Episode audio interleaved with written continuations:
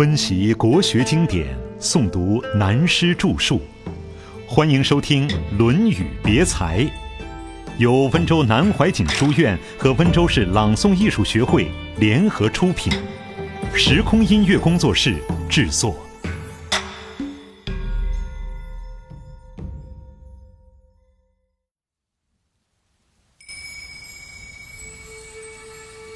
谁人肯向死前休？孔子曰：“君子有三戒：少之时，血气未定，戒之在色；及其壮也，血气方刚，戒之在斗；及其老也，血气既衰，戒之在德。”这些都是我们大家所熟悉的。孔子将人生分为三个阶段，对人慎戒的名言。我们加上年龄、经验、心理、生理的体验，就预知这三句话意义之深刻。少年戒之在色，就是性的问题。男女之间如果过分的贪欲，很多人只到三四十岁，身体就毁坏了。有许多中年、老年人的病，就因为少年时的性行为没有戒之在色，而种下病因。中国人对性这方面的学问研究得很周密，这是在医学方面而言；但是很可怜的，在道德上对这方面遮挡得太厉害，反而使这门学问不能发展，以致国民健康受到妨碍。据我所了解，过去中小学几乎没有一个青少年不犯手淫的，当父母的要当心。当年德国在纳粹时代，青少年都穿短裤。晚上睡觉的时候，将手绑起来放在被子外面，这是讲究卫生学。为了日耳曼民族的优越，这样做法虽然过分了，但教育方面大有益处。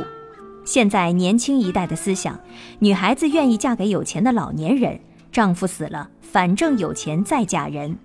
男孩子受某些外国电影的影响，喜欢爱恋中年妇女，这是一般的风气，也是一个严重问题。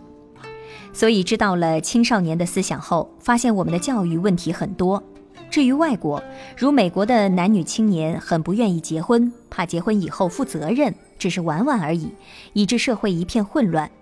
这是人类文化一个大问题。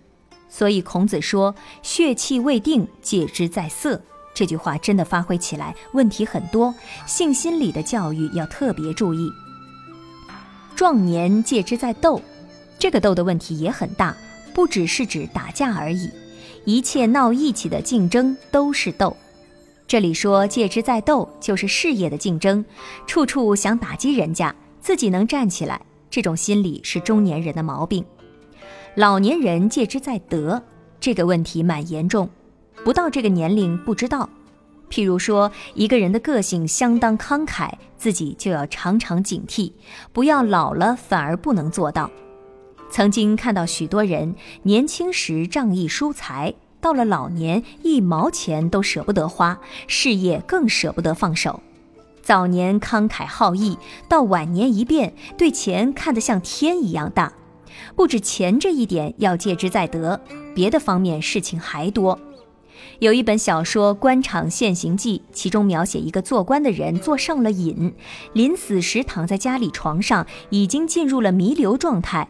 这时他的心里只有一个意念：还在做官，还要过官瘾。于是两个副官站在房门口，拿出旧名片来。一个副官念道：“某某大员驾到。”另一个副官念道：“老爷欠安，等驾。”他听了过瘾。以前觉得这部小说写得太挖苦人，等到年龄大了就知道写的并不挖苦人，的确有许多这一类的人。有人在做事情的时候生龙活虎，退休下来以后在家就闲得发愁发烦。此外，还有一个人，听人说某一著名大建筑是他盖的，已经很有钱了。一位将军问他：“既然这样富有，年纪又这样大了，还拼命去赚钱干什么？”这位老先生答说：“正因为年纪大了，才拼命赚钱。如再不去赚钱，没有多少机会了。”这又是什么人生哲学呢？有个朋友说，某老先生也很有钱，专门存美钞，每天临睡以前一定要打开保险箱，拿出美钞来数一遍才睡得着。看这类故事，越发觉得戒德的修养太重要了，岂只是为名为利而已？人生能把这些道理看得开，自己能够体会得到，就蛮舒服；否则到了晚景，自己精神没有安排，是很痛苦的。所以孔子这个人生三戒很值得警惕。怕的哲学。孔子曰：“君子有三畏，畏天命，畏大人，畏圣人之言。小人不知天命而不畏也。”侠大人，侮圣人之言。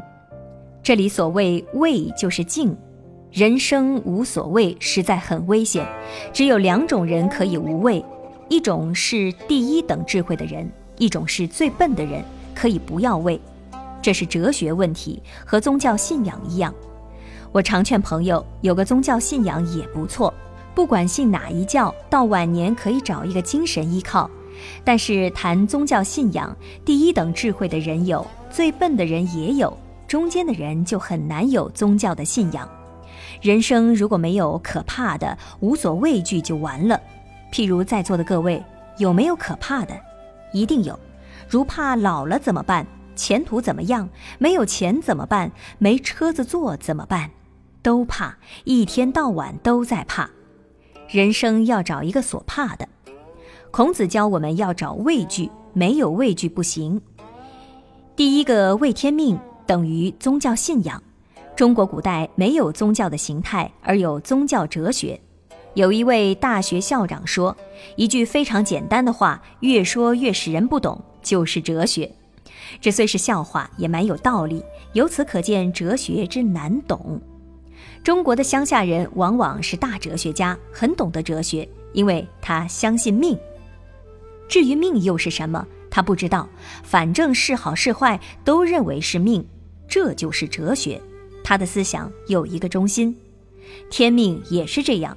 这“为天命”三个字包括了一切宗教信仰，信上帝、主宰、佛，这些都是为天命。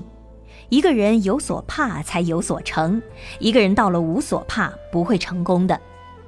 第二点，为大人。这个大人并不是一定指官做的大，对父母长辈有道德学问的人有所怕，才有成就。第三，为圣人之言，像我们读《论语》、看四书五经，基督教看圣经，佛教徒看佛经，这些都是圣人之言，怕违反了圣人的话。我们只要研究历史上的成功人物，他们心理上一定有个东西。以普通的哲学来讲，就是找一个信仰的东西，一个主义，一个目的为中心。假使没有这个中心，就完了。孔子说，相反的，小人不知天命，所以不怕；侠大人玩弄别人，一切都不信任，也不怕圣人的话，结果一无所成。这中间的道理也很多，历史、政治、哲学都有关系。古今中外历史上，凡是有所创造的人，总要找一个帽子戴着。讲到这里，我们想到一个故事：有大小两条蛇要过街，大蛇想大摇大摆过去，小蛇不敢过去，叫住大蛇说：“这样过街，你我两个都会被打死。”大蛇问：“该怎么办？”小蛇说：“有一个办法过去，不但不被人打死，还有人替我们修龙王庙。”大蛇问他什么办法？小蛇说：“你仍然昂起头来，大摇大摆过去，但让我站在你头上一起过去。这样一来，我们不但不被打死，人们看了觉得稀奇，一定认为龙王出来了，摆起香案拜我们，还再把我们送到一个地方盖一个龙王庙。结果照这个办法过街，果然当地人看后盖了一个龙王庙。这个故事分析起来很有道理。”所以，一个人事业要成功，常在上面顶一个所谓的。所以，有朋友去做生意，我劝他另外随便顶一个小蛇去当董事长，也不要当总经理，做一个副总经理就行了，慢慢过街。成功以后，反正有个大龙王庙，自有乘凉的地方；没有成功，则可以少一点事。还有一个故事。古时有一位太子，声望已经很高了，还要去周游列国，培养自己的声望。这时突然来了一个乡下老头，腋下夹把破雨伞，言不压众，貌不惊人，自称王者之师，说可以做皇帝的老师，帮助平天下，求见太子。通报以后，太子言见，这老头说：“听说你要出国，但这样去不行，你要拜我为老师，处处要捧我，在各国宴请你的时候，大位要让我坐，你这样才能成功。”太子问他这是什么道理，老头说：“我以为你很聪明，一提就懂，你还不懂，可见你笨。现在告诉你，你生下来就是太子了，绝对不会坐第二个位置。而你在国际上的声望也已经这样高了，再去访问一番也不会更增加多少。可是你这次出去不同，带了我这样一个糟老头子，还处处恭维我。”大家对你的观感不同了，认为你了不起。第一，你礼贤下士，非常谦虚；第二，这糟老头的肚里究竟有多大学问，人家搞不清楚，对你就畏惧了。各国对你有了这两种观感，你就成功了。